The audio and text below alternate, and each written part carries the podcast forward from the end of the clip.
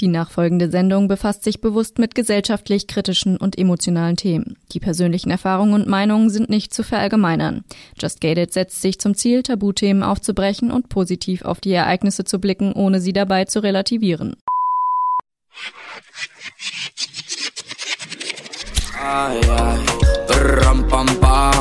Just Gated. Der Podcast mit Shannon Gede. Rampa, así, así, así. Und somit ein herzliches Willkommen zu einer neuen Folge von Just Gated. Diesmal ein bisschen anders. Wir haben eine kleine Talkrunde wieder zusammengerufen. Die Runde kennt ihr schon vom letzten Jahr. Wer uns also schon ein bisschen länger verfolgt, weiß, worum es geht, wenn ich sage, wir haben den Equal Care Day uns nochmal genauer angeschaut. Und zwar meine ich mit uns Miley Wagner, Franziska Böhler und Birgit Happel. Und wir sind wieder zusammengekommen, um eben eben ein Jahr später nochmal auf unseren Talk vom letzten Jahr drauf zu schauen. Wer den verpasst haben sollte, den findet ihr bei uns auf Spotify oder wo auch immer ihr uns hört. Und ähm, wenn ihr da nochmal reinhören möchtet, sehr gerne. Wir fassen aber direkt zu Beginn dieser Folge nochmal die Position unserer Interviewgästinnen zusammen. Und da lasse ich euch direkt mal rein in den ersten, ja, sogenannten Faktencheck. Was ging denn eigentlich letztes Jahr bei den Protagonistinnen? Faktencheck wird präsentiert von Little Big Dreams e.V. Der gemeinnützige Verein unterstützt ein Waisenheim in Kong Tum, Vietnam. Mehr Infos auch rund um eine persönliche Patenschaft findest du unter littlebigdreams.org. Welche Position vertraten die drei Teilnehmerinnen des Talks zum Equal Care Day vor einem Jahr? Franziska Böhler forderte letztes Jahr zuerst die finanzielle Aufwertung der Pflegeberufe, dann die Veränderung der Finanzierung des Gesundheitssystems. Solange Geld damit verdient werden muss, dass Menschen wieder gesund werden, wird sich nichts nachhaltig verändern.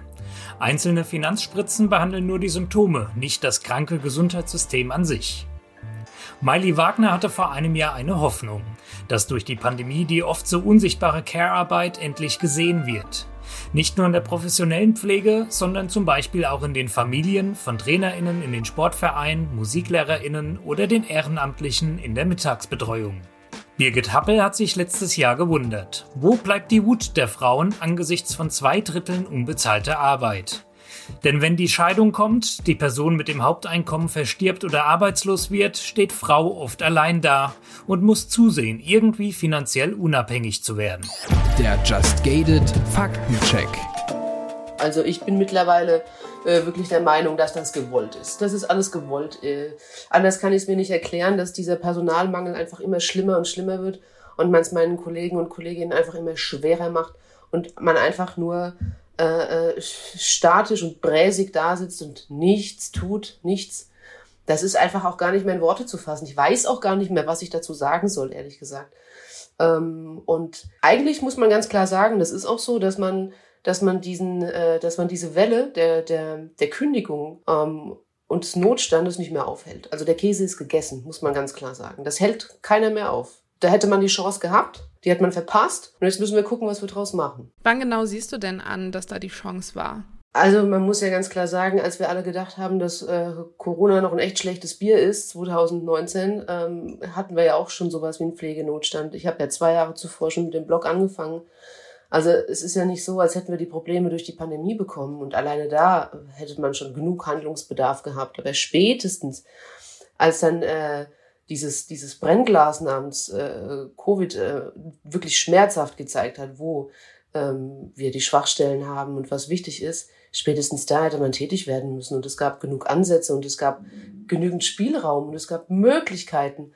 Aber da ist nichts passiert, ganz im Gegenteil. Hast du vielleicht auch einen Moment äh, von PolitikerInnen, wo du sagst, das waren so klare Versprechungen, die haben so gesagt, wir stehen hinter euch und wir machen das und haben irgendwie schon so Ziele ins Auge gefasst, noch gar nicht konkretisiert und dann hat sich wieder alles wie so eine Seifenblase aufgelöst? Nee, weil äh, dran geglaubt habe ich sowieso nie. Also das, das hat ja, da können wir alle Gesundheitsminister durchkauen ähm, in ihren äh, Ämtern, es hat jeder gesagt, ja, die Pflege, ja, wir ändern das, ja, ja, Priorität, es hat, es hat sich nie irgendwas bewegt. Äh, also an irgendwelche Versprechungen diverser Ähm, Gesundheitsminister oder Politiker habe ich sowieso nie geglaubt. Äh, aber dass man wirklich so stoisch zuguckt, wie wir hier den Karren vor die Wand fahren, das finde ich beeindruckend. Das muss man erst mal hinkriegen und dann auch ruhig schlafen können nachts. Wir schauen ja nicht ohne Grund auf alle Bereiche nochmal ein Jahr äh, später drauf. Ähm, zum Beispiel auch in der Schule. Hat sich äh, was getan, hat sich nichts getan? Meidi, da gucke ich ganz gezielt erstmal zu dir. Wie ist denn da für dich das Gefühl, ein Jahr später drauf zu blicken? Also wir stehen einem komplett veränderten Schulalltag gegenüber. Das ist wohl die am meisten beobachtbare Veränderung.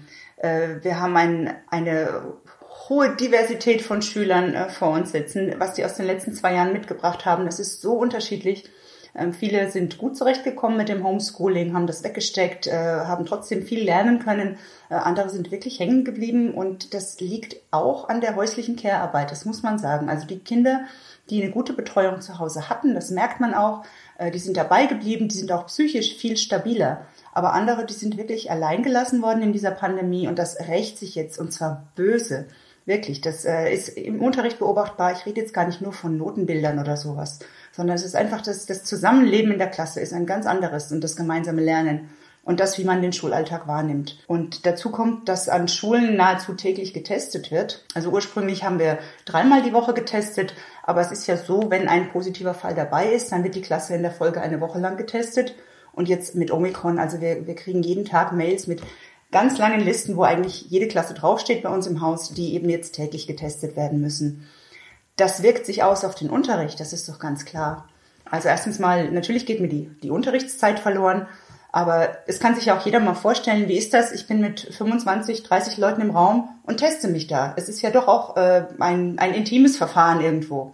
Es ist vielleicht auch unangenehm. Das weiß auch jeder Erwachsene, der diesen Podcast hört wie gut sich das anfühlt, wenn man testet. Natürlich macht man das und ich bin froh, dass es die Tests gibt. Ohne die Tests könnten wir gar keinen äh, Präsenzunterricht halten wahrscheinlich. Aber trotzdem, man muss sich vor Augen halten, was bedeutet das denn auch? Wie, wie fühlt man sich dann? Äh, ist man kurz nach dem Test bereit, jetzt volle Leistung zu bringen in der Schule? Nein, natürlich nicht. Ähm, und dann, was ist, wenn ein Kind in der Klasse positiv getestet ist? Wie ist dann nachher die Stimmung im Klassenraum? Wie wird da hinterfragt? Äh, wie wird da schräg geguckt? Also äh, das ist ein, ein komplett verändertes Schulleben, mit dem wir konfrontiert sind. Und äh, dazu kommt auch, es fallen ja alle Schulveranstaltungen weg, die, die den Lebensraum Schule auch erfüllt haben, mitleben. Also es gibt keine Schulsportwettbewerbe, auf Konzerte wird verzichtet, auch im Nachmittagsangebot ähm, gibt es Veränderungen. Äh, der ganze Schultag läuft auch mit Maske. Das heißt, äh, die Kinder, die sich interessiert hätten für einen Roboterkurs, ähm, oder für Handwerken oder irgendwas in der Richtung, Fußball spielen oder so, die überlegen sich das zweimal. Denn sie haben schon von 8 bis 13 Uhr die Maske auf. Also da, da fehlt ein ganzes Stück an Schulleben. Franzi hat auch gerade den Personalmangel, äh, den verheerenden in der Pflege angesprochen. Wir haben auch an Schulen ein riesengroßes Personalproblem. Und das ist hausgemacht einerseits, weil äh, auch immer auf Kante nur eingestellt wurde in den letzten Jahren und dann, wenn man vermehrt Ausfälle hat, wie das in der Pandemie ist, dann äh, sieht das schlecht aus für die, die da sind, denn die müssen mehr Arbeit leisten, das ist ja mal ganz klar. In der Folge, wenn jemand permanent zu viel Überstunden macht, mehr arbeitet, als er eigentlich äh, kann und wenn das ein Dauerzustand ist, dann leidet irgendwann auch die Qualität drunter. Also es ist eine unglaublich angespannte Situation in vielerlei Hinsicht. Aber sowohl als äh, bei Franzi als auch bei Miley äh, hatte ich jetzt äh, so das Gefühl, so ein kleines Déjà-vu zu haben, weil diese Aussagen und diese Frustration aus euren Worten, die habe ich schon vor einem Jahr gehört. Viel geändert, daran hat sich ja nichts. Auch die Masken im Unterricht, die waren auch schon damals, glaube ich, eine große, große Belastung, sind sie auch heute.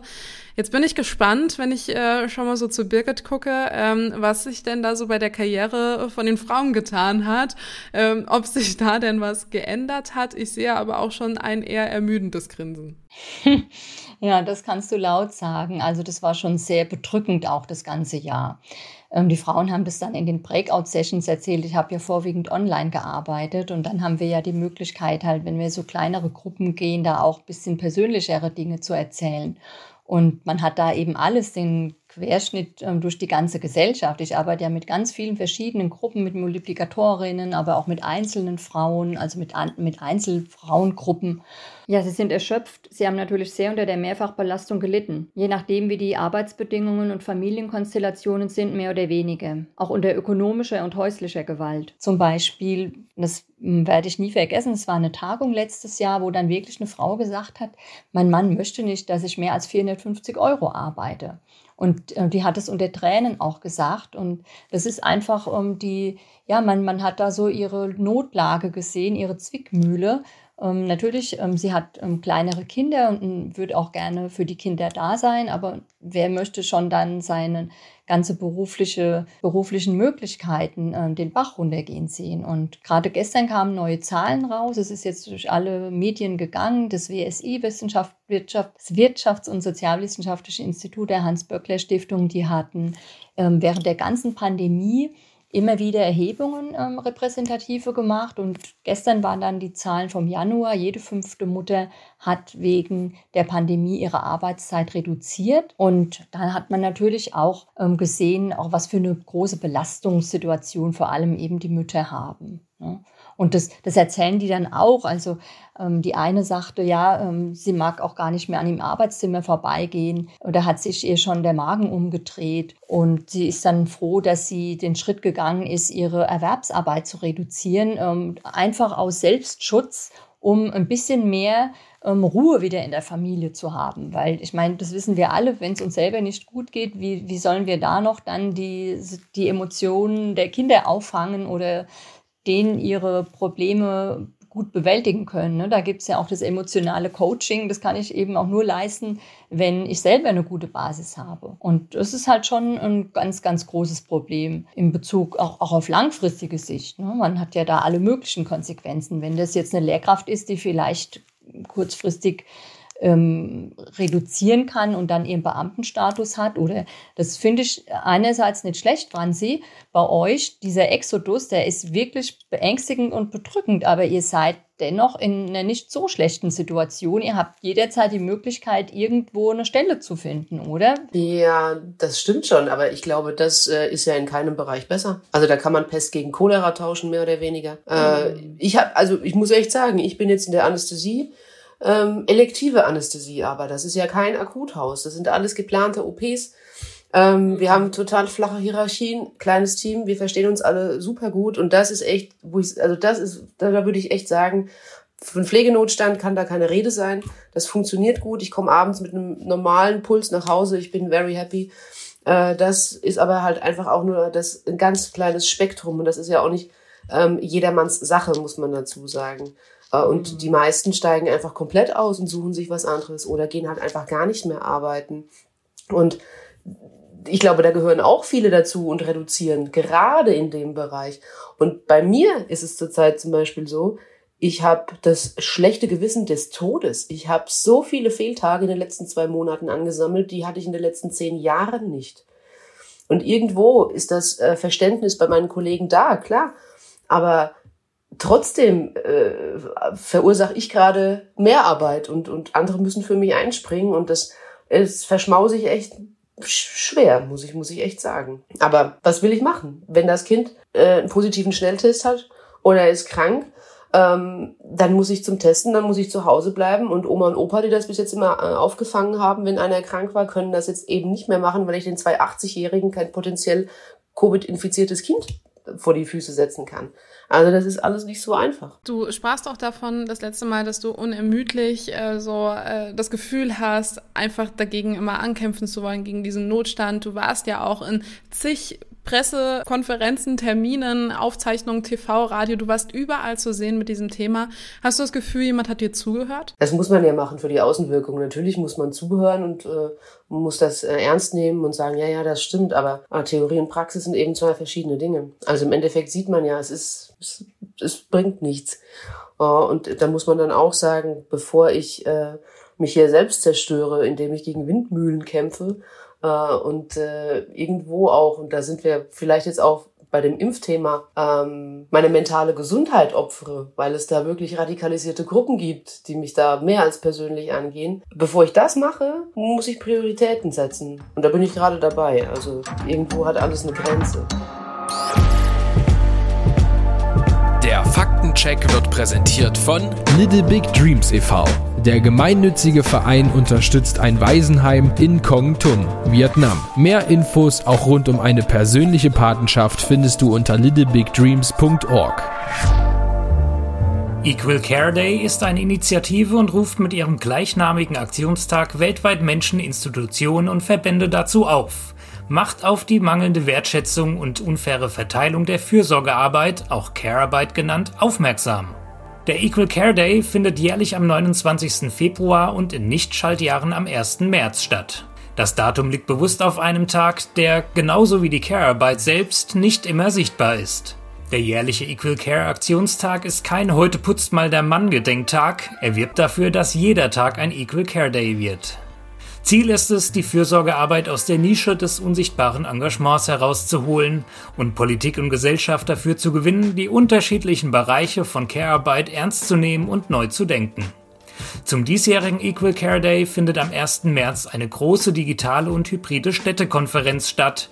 Von überall aus kann man sich den Workshops und Vorträgen in Bonn, Bremen, Düsseldorf und Hannover zuschalten. Der Just Gated Faktencheck.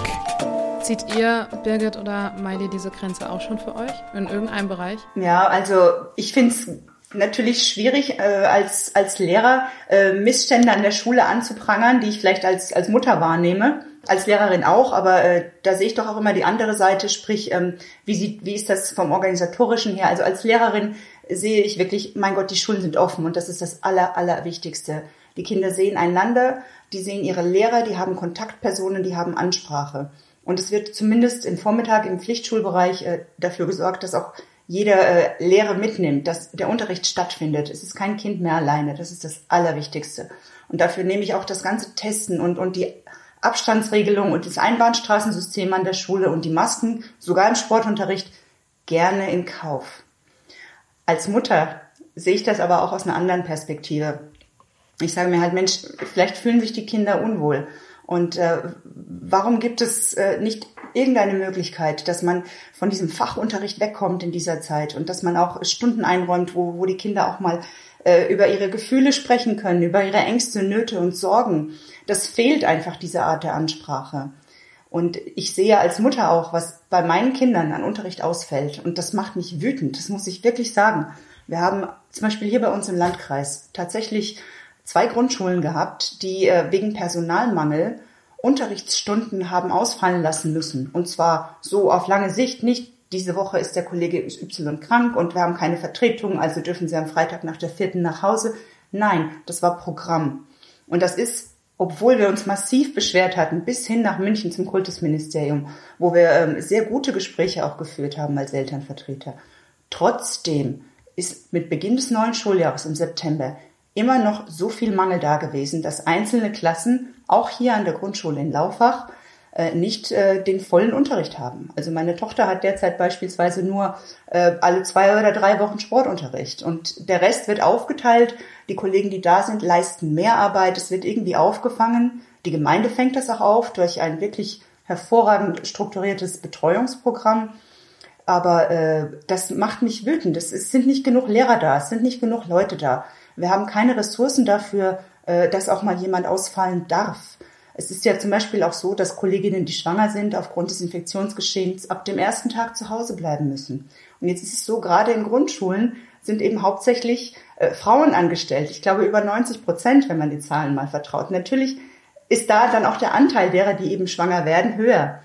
Und man darf, glaube ich, niemandem auf gar keinen Fall einen Vorwurf machen, aber äh, die Realität ist einfach, es fällt Unterricht aus. Es ist niemand da, der das ersetzen kann. Das Problem aber, was ich bei euch beiden gerade wieder raushöre, bei Franzi und bei Miley, ihr führt super Gespräche, ihr werdet eingeladen, es, es wird so zugehört, es wird gesagt, dass Probleme irgendwie äh, ja äh, angegangen werden. Franzi hat ganz klar schon am Anfang gesagt, ich habe eh nie dran geglaubt und irgendwie habe ich es auch gerade schon ein bisschen aufgegeben für mich. Ähm, wie geht es dir denn dann aber dabei, Miley? Du bist ja auch ähm, politisch engagiert, du bist ja als Mama, du bist als Lehrerin da, du hast ja eigentlich an allen Punkten immer noch, und so höre ich das auch gerade von dir raus, diesen, diesen Willen und diesen Ehrgeiz, wirklich was zu verändern und hast die Hoffnung noch nicht ganz aufgegeben, oder?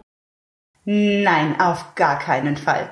Und deswegen habe ich mich auch wirklich sehr, sehr stark und nach Kräften dafür eingesetzt, dass von staatlicher Seite oder von Seiten des Schulträgers, ich bin ja auch Kreisrätin im Landkreis Aschaffenburg, ich bin Gemeinderätin in Laufach und habe mich dafür eingesetzt, dass an Schulen das Maximum gemacht wird für die Kinder, was man machen kann. Ganz konkret ähm, das Thema Luftfilter. Das ist ja auch einmal komplett durch die Medien gegangen in, in diesem Sommer. Ähm, es war mir unheimlich wichtig, dass die Schulen da ausgestattet werden und zwar ohne Diskussion. Diskussion hat es aber gegeben. Und das darf natürlich, soll auch so sein in der Demokratie. Wir haben aber auf Kreisebene und auch hier im Gemeinderat in Laufach äh, uns gütlich geeinigt. Also das war einfach eine offene Diskussion ohne Streit. Am Schluss stand aber der Beschluss, jawohl, wir schaffen Luftfilter an. So. Und die Landkreisschulen sind ausgestattet. Auch hier die Grundschule in Laufach ist ausgestattet.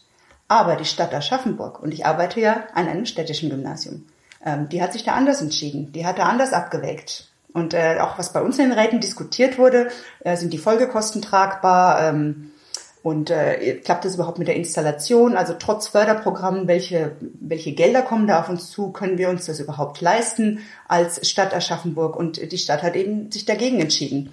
Und ich finde, das ist eine, eine fatale Fehlentscheidung. Sowas darf einfach nicht passieren. Wir haben genug Probleme. Und es muss jeder das beitragen, was er kann, um es zu lösen. Niemand kann über Nacht Tausende von Lehrern für ganz Bayern aus dem Hut zaubern. Es geht nicht, es wird nicht funktionieren. Das wird erst über mehrere Jahre sich wieder lösen können, das Personalproblem beispielsweise. Äh, niemand kann über Nacht pädagogische Konzepte entwickeln, damit wir auf einmal die hohe äh, Heterogenität in den Klassen auffangen. Das kann auch nur schrittweise erfolgen. Aber das, was ich machen kann, das muss ich machen und das ist meine Pflicht. Und ich bin, wie gesagt, in dem Luftfilterthema heilfroh, dass wir das geschafft haben und aber genauso enttäuscht, dass andere Gremien sich da dagegen entschieden haben. Das gehört aus meiner Sicht zur Fürsorge dazu in der Pandemie. Ja, aber äh, da sieht man doch, welche Priorität Kinder haben gerade.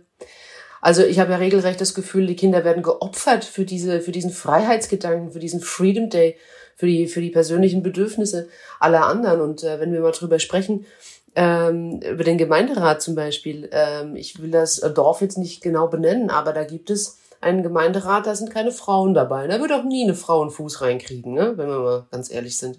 Der besteht aus Männern, aus ja, man könnte provokant sagen, der alte weiße Mann bestimmt da, ist da die Interessensvertretung und äh, die Schule, die kann in sich zusammenfallen. Das interessiert da niemanden. Da liegen die Prioritäten ganz woanders. Man hätte in diesem Dorf niemals durchgekriegt, dass man die Schule mit Luftfiltern ausstatten könnte. Ja, also das, das habe ich auch genauso erfahren in den Gremien. Und äh, ich, ich habe da wirklich äh, sehr stichhaltig argumentiert. Und äh, zum Glück sitze ich da. Ich, ich habe dann auch gedacht, mein Gott, ich kriege so oft gesagt, Miley, wie schaffst du das? Oder warum tust du dir das an, werde ich auch gefragt. Denn es ist mit viel Arbeit verbunden, äh, ein solches Ehrenamt zu tragen, Gemeinderat oder Kreisrat. Aber genau deswegen mache ich es. Denn es ist wichtig, dass die Leute, die auch unmittelbar an dem Leben beteiligt sind, für das die Entscheidungen da getroffen werden, dass die in diesen Gremien drin sitzen und dass auch die Frauen drin sitzen. Und ich muss dir recht geben, es ist schwierig da manchmal sich als Frau durchzusetzen. Das, ähm, man kann noch so gute Argumente haben. Wenn da fünf, sechs Männer um einen herum sitzen und äh, mehr oder weniger gleichzeitig reden, trotz eigentlich äh, einem ja, gegebenen Rederecht, aber das wird dann vielleicht nicht zwingend eingehalten, dann hat man es schwer, sich durchzusetzen. Und äh, es gibt nun mal auch viele, viele Räte, wo wenig Frauen sind, wo sich Frauen auch überhaupt nicht interessieren, weil sie halt sagen von vornherein, mein Gott, so ein hoher Aufwand. Und dann muss ich mich da so durchsetzen und muss mir auch äh, Bemerkungen anhören, die mir vielleicht nahe gehen, einfach nur, weil es jemandem gerade nicht passt, was ich zu sagen habe, weil es nicht seine Interessen bedient. Ja, und dann machen sie es eben nicht. Und das darf nicht passieren. Und deswegen mache ich das. Ja, und ich muss auch mal eingerätschen, weil eigentlich ähm, die unbezahlte Sorgearbeit, da fährt ja auch das Ehrenamt drunter. Und dann sieht man ja, wer kann sich überhaupt die Zeit für das Ehrenamt auch nehmen. Ne? Und gerade als die Franzi auch noch mal aus dem Gesundheitssektor erzählte, ich meine, wir können genauso mit der Familienpolitik ähm, abrechnen. Oder die Eltern sind natürlich zu Recht sehr unzufrieden mit der Pandemiepolitik in Bezug auf die Familien. Und auch in dem neuen, in der neuen Studie ähm, des WSI kam es eben auch nochmal heraus, dass sich die Eltern so alleingelassen fühlen. Die fühlen sich ausgelaugt, hat dann auch die ähm, Direktorin gesagt, die Bettina Kohlrausch. Und die ganzen Lücken und Rückstände, die auch gerade, du hattest ja die Heterogenität auch in der Schülerschaft angesprochen, die, die Lücken sind zum Teil unaufholbar für manche Schülerinnen. Ne? Es waren, also in der, der Mittelstufe waren die Schulen acht Monate geschlossen. Und da muss man auch mal sehen, was da eigentlich in Deutschland los war. Da hat auch die ähm, Leiterin des Wissenschaftszentrums Berlin gerade im, im Interview gesagt, sie wurde von verschiedenen Botschaften in Berlin eingeladen. Sie musste sich da erklären oder sie musste sich nicht erklären, aber sie hat erklärt, wie das überhaupt sein konnte, dass von einem auf den anderen Tag die Schulen geschlossen wurden, alles per E-Mail. Es musste sich kein Politiker groß oder keine Politikerin erklären sondern man hat alles dem untergeordnet. Und die Familien, die laufen unter ferner Liefen. Und das verstehe ich jetzt auch nicht. Da, klar, sie sind jetzt alle ähm, Griechen auf dem Zahnfleisch, sie sind erschöpft, aber da haben wir auf jeden Fall nochmal eine Stellschraube im Anschluss, wo wir uns zusammentun könnten. Und das war eigentlich schon letztes Jahr so mein Gedanke, hatte ich auch der Franzi so gesagt, wenn sich diese zwei Sektoren zusammenschließen, diese unbezahlte Sorgearbeit und die bezahlte Sorgearbeit, weil wir haben ja eine Care-Krise, das können wir ja gar nicht leugnen. Und da muss auf jeden Fall mehr passieren, auch in der Gesellschaft. Und es gibt ja da schon auch Vorbilder. In Kanada zum Beispiel, die haben eine Vorlage gemacht für eine sogenannte care-zentrierte Ökonomie. Und bei uns wird die ganze Care-Arbeit, also zumindest die unbezahlte Care-Arbeit, die fällt unter den Tisch. Und das ist eine Ausbeutung von Frauen, muss man so sagen. Ne? Und was ihr am Anfang auch, was wir angesprochen hatten, auch die Karriereeinschnitte, natürlich wirkt sich das auch wieder finanziell bei den Frauen aus und hat dann gravierende langfristige Folgen. Und das ist ja ein gesamtgesellschaftliches Problem. Deshalb, ja, das finde ich eigentlich ein bisschen entmutigend, wie wenig lösungsorientiert da die Politik ist oder wie wenig sie da hinschaut. Also wie Franzi sagt, im Pflegesektor und genauso bei der Familienpolitik. Also ich setze schon sehr große Hoffnung in die neue Familienministerin. Ja, auch was sie sagt, finde ich gut, aber man muss erstmal sehen, wie man es dann wieder umsetzen kann oder was dann tatsächlich auch passiert. Aber das ist ja auch wieder ein Satz, den ich von der ersten Folge hätte zitieren können. Also, dass die Care-Arbeit unter den Tisch fällt, dass die Frauen unter den Tisch fallen, dass es nicht gesehen wird, ähm, dass, dass man an die Politik hofft und jetzt ist eine neue Regierung da. Äh, jetzt frage ich mal in die Runde, ob wirklich große Hoffnungen auch in die neue Regierung da sind, wenn ich jetzt auch mal in den Pflegebereich gucke ähm, oder wenn ich jetzt an die Schulen auch gucke. Ähm, sind das die Hoffnung, an die wir uns jetzt wirklich klammern? Oder ist es eigentlich nur ein jedes Jahr wieder draufschauen und sehen, okay, wir haben dieselben Probleme und es hat sich wirklich nichts dran getan? Und wenn wir jedes Jahr eine Folge machen können zu, es hat sich wirklich nichts getan, ist es wirklich entmutigend. Ähm, und dann stimme ich, glaube ich, auch Franzi zu, dass man irgendwann sagt, okay, ich glaube nicht mehr dran. Aber jetzt auch an Franzi zum Beispiel, ist denn die neue Regierung dann das, wo du sagst, yo, da würde ich auch mal wieder äh, total Feuer und Flamme sein und für mein Ziel kämpfen? Nein, weil ich sag, wie gesagt, das hält niemand mehr auf. Das ist zu spät. Das muss man ganz klar sagen. Und es ist vor allem auch alles viel zu kurz gedacht. Äh, gerade wenn wir jetzt über, über Care-Arbeit denken und über Frauen, die ausgebeutet werden. Im Moment gibt es noch total viele äh, Frauen, die pflegen zu Hause äh, ihre Eltern. Äh, und es dauert noch 20, 30 Jahre, dann sind genau diese Frauen selbstpflegebedürftig. Und die nächste Generation wird wahrscheinlich nicht zu Hause bleiben, äh, und, und, und Mama und Papa pflegen. Das wird nicht passieren, vor allem, weil das ja gerade die sind, die nach Freiheit rufen und die vulnerablen Gruppen opfern und somit den Weg bereiten, ähm, dass genau die, die in 30 Jahren dann eben zu dieser Gruppe gehören, äh, fallen gelassen werden. So, und genau das wird passieren. Und dazu kommt, dass wir einen eklatanten Personalmangel haben, der sich immer weiter verschlimmert und solange dann auch noch ähm, toleriert wird, dass man sich irgendwelche äh, Pflegerinnen aus dem Ostblock einstellt, die gnadenlos ausgebeutet werden in Privathaushalten, ja, das ist dann die Polin, die bei Oma Inge zu Hause den, den ganzen Laden schmeißt, zu einem Hungerlohn.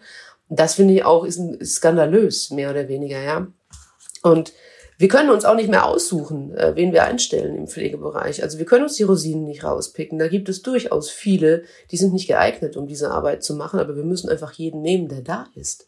Und somit äh, mindert sich da auch die qualitative Arbeit in den Krankenhäusern und Seniorenheimen. Äh, das muss man ganz klar sagen. Also das ist nicht mehr so wie vor ein paar Jahren, dass man da die bestmögliche Versorgung bekommen hat. Naja, ehrlich gesagt glaube ich ähm, nicht dran, dass man da überhaupt schon mal gerade im Altenheim eine bestmögliche Versorgung, vielleicht wenn du eine Seniorenresidenz nimmst, wo du dann 10.000, 15.000 Euro im Monat bezahlst, aber so die ganz durchschnittlichen Pflegeheime, da habe ich ja wirklich jahrelange Einblicke, da hat es ja schon immer ein ähm, bisschen problematisch ausgesehen. Also zumindest wenn du jetzt einen Angehörigen hast, der ständig gefüttert werden muss und dann immer wieder intensive Betreuung benötigt, wer kann das überhaupt leisten? Und ich habe da gerade dran gedacht, weil wir da letztes Jahr ja auch drüber gesprochen haben. Du hast ja auch gesagt, ja, du kannst dir das jetzt nicht vorstellen, auch für deine Eltern.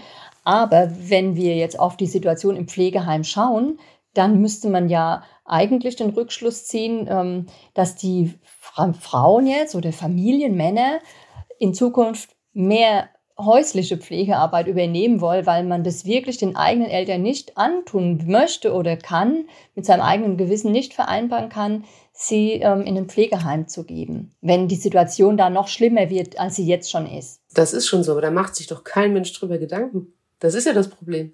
Das sage ich ja, das ist viel zu kurz gedacht einfach. Es ist halt nicht so, dass man sagen kann, na, das wird schon, das betrifft mich im Moment nicht. In die Situation kommen wir alle unweigerlich. Und das ist ja das Fatale. Jetzt haben wir im letzten Jahr, vor allen Dingen am Ende der Podcast-Folge, nochmal drüber gesprochen. Es gibt Petitionen und es gibt äh, Programme und, und Pläne. Und ne, also in allen Bereichen habt ihr mir präsentiert, dass es irgendwie vielleicht einen kleinen Hoffnungsschimmer vor euch gibt, wenn er auch noch so klein war. Und jetzt sehe ich aber irgendwie auch in, in dieser Folge, dass es scheint, als würden wir durch Corona eigentlich gar nicht bis hin zu sehr schleppend nur lernen.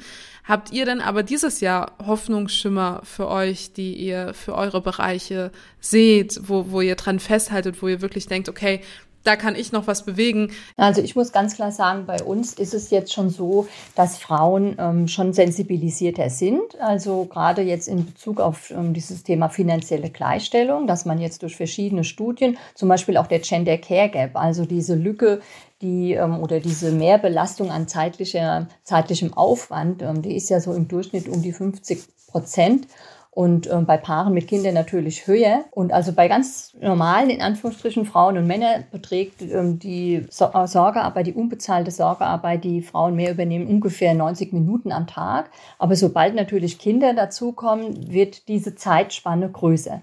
Und die, diese höchste Care-Lücke, die haben eben 34-Jährige im Durchschnitt. Ist, da ist es über 110 Prozent. Also da kommen wir dann über, also fast auf, auf drei Stunden am Tag, wo die Frauen eben mehr unbezahlte Sorgearbeit als Männer übernehmen. Ja, ich wollte eigentlich auf etwas anderes hinaus. Der Gender Care Gap wird erst seit 2017, 2018 ermittelt, weil im zweiten Gleichstellungsbericht wurde er zum ersten Mal konzipiert. Und das ist ja jetzt noch gar nicht so lange her. Und das ist auf jeden Fall schon mal ein kleiner Fortschritt, dass jetzt ähm, hier ein bisschen genauer hingeschaut wird. Und da hat man ja schon auch die Hoffnung, dass jetzt einfach flächendeckend der dieses Gleichstellungswissen auch um, unter die Leute kommt oder auch an die Schulen. Das war ja letztes Jahr sehr schön, dass der Podcast auch im Politikunterricht aufgetaucht ist. Ne? Und natürlich ist es nicht institutionalisiert und es hängt dann auch immer wieder vom Engagement der Lehrkräfte ab, ob sie so ein Thema aufnehmen.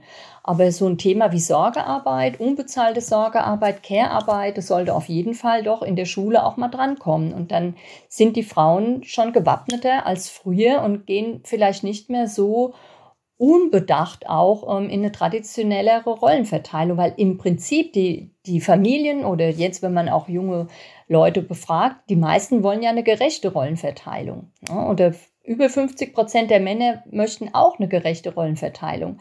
Aber dann in der Praxis sieht es dann eben durch das, zum Beispiel durch das Ehegattensplitting dann so aus, dass eben noch vorwiegend Frauen dann länger zu Hause bleiben. Und, und gerade ähm, auch jetzt in Familien mit, mit weniger Ressourcen ist es ja auch einfach ein Thema, wenn ich die, das Elterngeld bei 1800 Euro gedeckelt habe, das können sich manche einfach auch nicht leisten. Wenn sie normalerweise vielleicht ein Nettoeinkommen von 2300 haben, dann haben sie 500 Euro weniger im Monat. Und das kann sich nicht jeder leisten.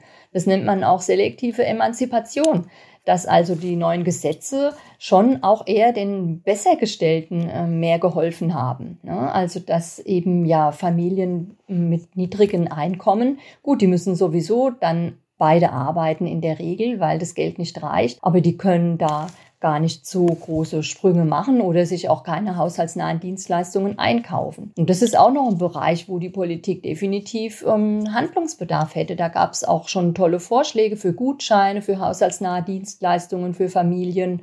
Also es liegen schon so viele gute Vorschläge auf dem Tisch, sie müssen eben umgesetzt werden. Wenn wir jetzt aber zum Beispiel auch mal zur Schule gucken, ähm, wie sieht es denn da aus? Also ich habe Hoffnung. Und wie? Und ich sehe die Hoffnung jeden Tag vor mir. Wir haben momentan eine wirklich, wirklich schwierige Phase für alle, die im Feld Schule arbeiten, die da hingehen, die da in irgendeiner Form beteiligt sind. Ähm, aber gerade das ist ja die heranwachsende Generation. Und die nehmen diese Erfahrungen mit. Und ich hoffe, dass es mir als Lehrerin gelingt, das auch bewusst zu machen, dass wir selber dafür auch etwas tun können, dass sich das ändert, dass sich sowas nicht nochmal wiederholt. Ich sage jetzt einfach mal, welche Politik gemacht wird, das ist wählbar. Und für mich ist es ganz, ganz wichtig, das auch immer wieder zu zeigen, ihr könnt was tun, ihr könnt was bewegen, engagiert euch, beteiligt euch. Schimpft nicht nur auf die, die nichts machen, die da oben oder so. Die da oben, das sind die, die wir dahin wählen. Voraussetzung ist natürlich, dass auch die Leute sich zur Wahl stellen, die man da gerne hätte. Und äh, die nicht nur sagen, wir machen was und dann äh, sich in einem schönen Büro niederlassen, sondern denen man auch wirklich zutraut, die können das.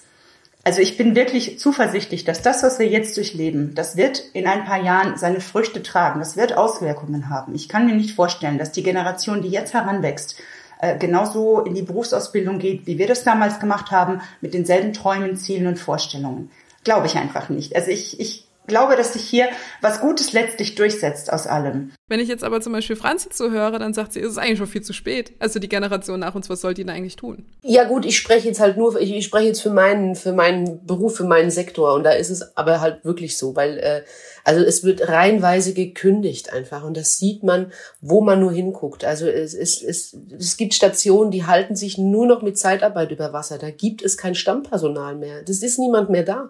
Und äh, wenn sie die Arbeitszeit nicht reduzieren, äh, dann sind sie einfach auch lange im Krankenstand. Und das ist einfach nachzuvollziehen. Und das ist genau das Problem. Ich weiß nicht, ob ich da vielleicht zu so pessimistisch bin, aber wir nehmen, glaube ich, alle, ich will nicht sagen einen Schaden, aber wir nehmen alle was mit aus dieser Zeit. Und ich glaube aber schon, dass das nachhaltig ganz viele Frauen, denn soziale Berufe sind durchweg getragen von Frauen, dass die das prägt. Und ob man das dann einfach so einfach wieder abschütteln kann, das weiß ich nicht. Wenn man einfach zwei Jahre lang äh, am Limit läuft und, und, und äh, eigentlich auch kein Zahnfleisch mehr hat, auf dem man gehen könnte. Das rächt sich, glaube ich, irgendwann, diese permanente Überbelastung. Und äh, da, da, da gehen wir alle, glaube ich, nicht ganz frei raus. Ich sehe das gerade auch bei unserer Kita. Die haben kein Personal mehr. Die haben keine Leute mehr. Und ich muss meine Kinder jetzt auch zu Hause betreuen. Das geht aber auch nur, weil ich jetzt sowieso gezwungenermaßen zu Hause bleiben muss durch unsere Seucherei, die wir hier haben. Aber das muss man sich halt auch mal vorstellen. Wenn du deine Kinder nicht betreut bekommst, was willst du machen? Dann musst du auch zu Hause bleiben, dann kannst du nicht arbeiten gehen. Ja, und dann betrifft das eben äh, Erzieherinnen, das betrifft Lehrerinnen, das ist die Krankenpflege, das sind diese ganzen, das sind diese ganzen Bereiche, die eben durch Frauen ähm, am Laufen gehalten werden. Und das ist eben eine brutale Milchmädchenrechnung ist ja nicht nur, dass ähm, die Leute dann gewählt werden, die da auch tatsächlich was ändern würden, sondern ich finde das auch ganz wichtig, äh, dass jeder Wähler sich vor Augen hält, was eigentlich sein vermeintlich kleines Kreuzchen für eine große Wirkung haben kann. Also natürlich kann ich sagen, äh, ich wähle nach einer Partei, denn ich vertraue denen und die machen das schon. Aber wie wäre es, wenn man einfach mal genau hinguckt? Wollte zum Beispiel jemand mehr Lehrerstellen durchsetzen und ist das aber im Parlament blockiert worden und wenn ja, durch wen? Und dann wähle ich die eben nicht mehr, sondern ich wähle die, die mehr Stellen haben schaffen wollen. Oder ich gucke, dass ich die unterstütze, die sagen, wir machen jetzt was für die Schulen, ganz egal, was es kostet. Und dann haben wir halt dieses Jahr mal keinen ausgeglichenen Haushalt. Das stimmt, da gebe ich dir, da gebe ich dir vollkommen recht.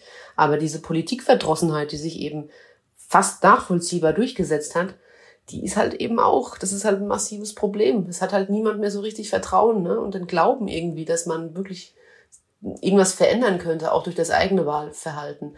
Ich konnte auch nie verstehen, dass man in Jubel ausgebrochen ist, weil Karl Lauterbach jetzt Gesundheitsminister ist. Das finde ich sehr schwierig irgendwie, ja. Wobei man da ja irgendwie noch am ehesten davon hätte ausgehen können, dass das was wird, aber ja, Schauen wir mal. Ich, ich glaube, der Jubel war einfach da, weil ein Wechsel da war. Ich, ich glaube, man hat sich noch nie so sehr nach einem Wechsel gesehnt.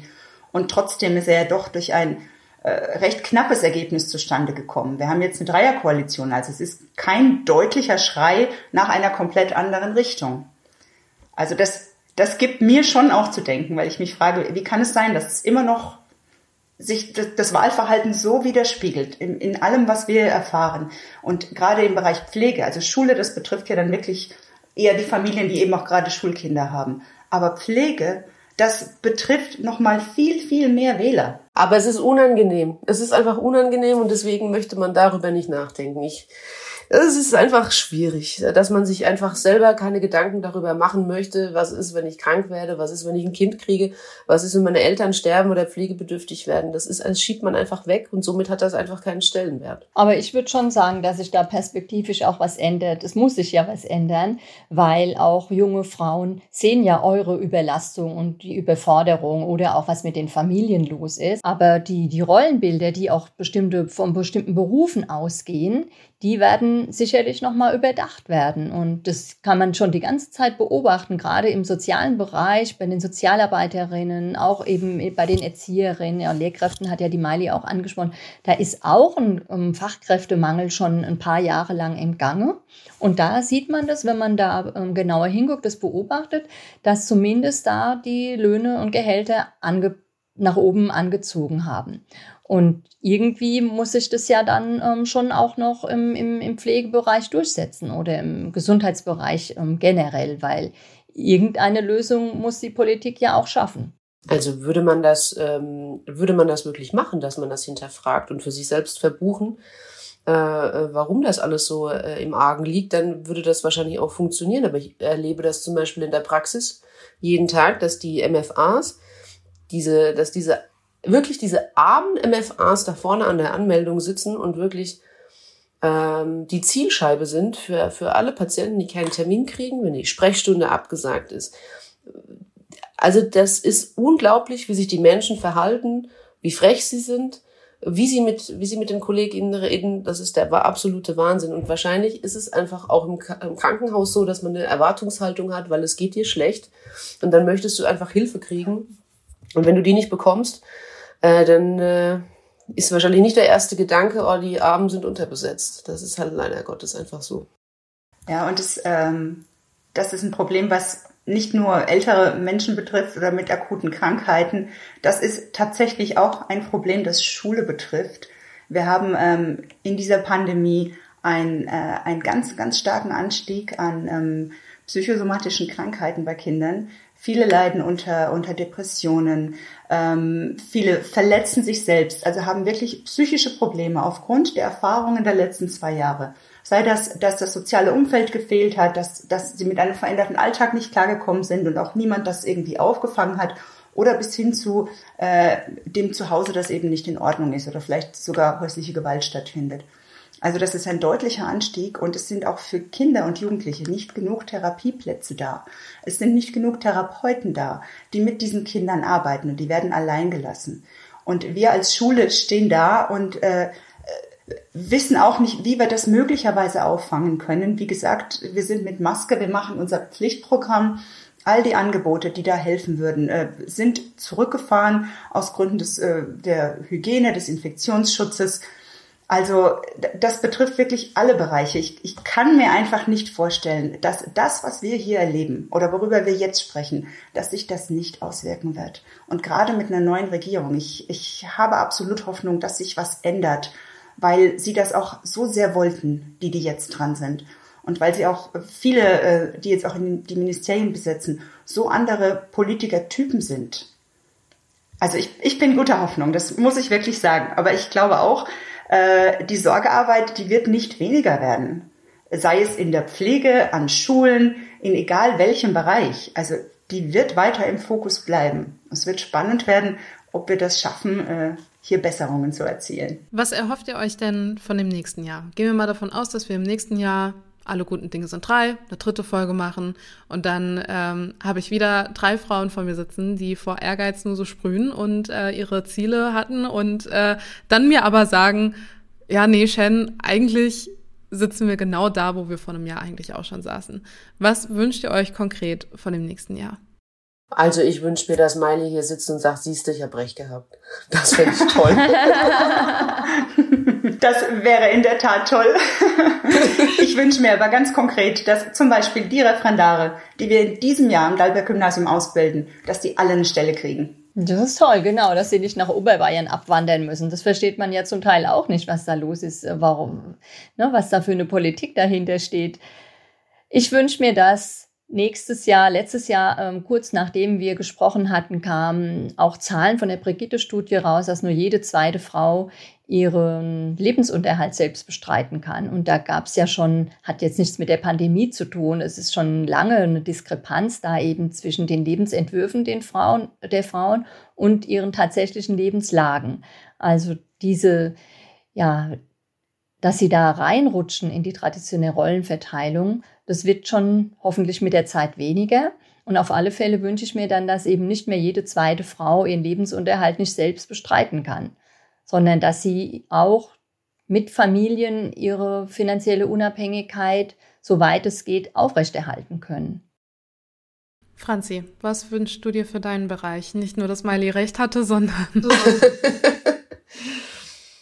ja, also ich wünsche mir einfach, dass, dass äh, unser Stellenwert gesehen wird, wobei man sagen könnte, man hat ihn ja gesehen. Äh, äh, viel Applaus hat uns geehrt, aber dass einfach konkret das Grundproblem oder die vielen Grundprobleme angegangen werden. Weil es gibt nicht den einzigen goldenen Weg, der den Pflegenotstand behebt, sondern da spielen einfach viele Faktoren zusammen und das, das, da, da brauchen wir Regulatorien, gerade für diesen ökonomisierten, gewinnorientierten Ansatz. Das ist unumgänglich.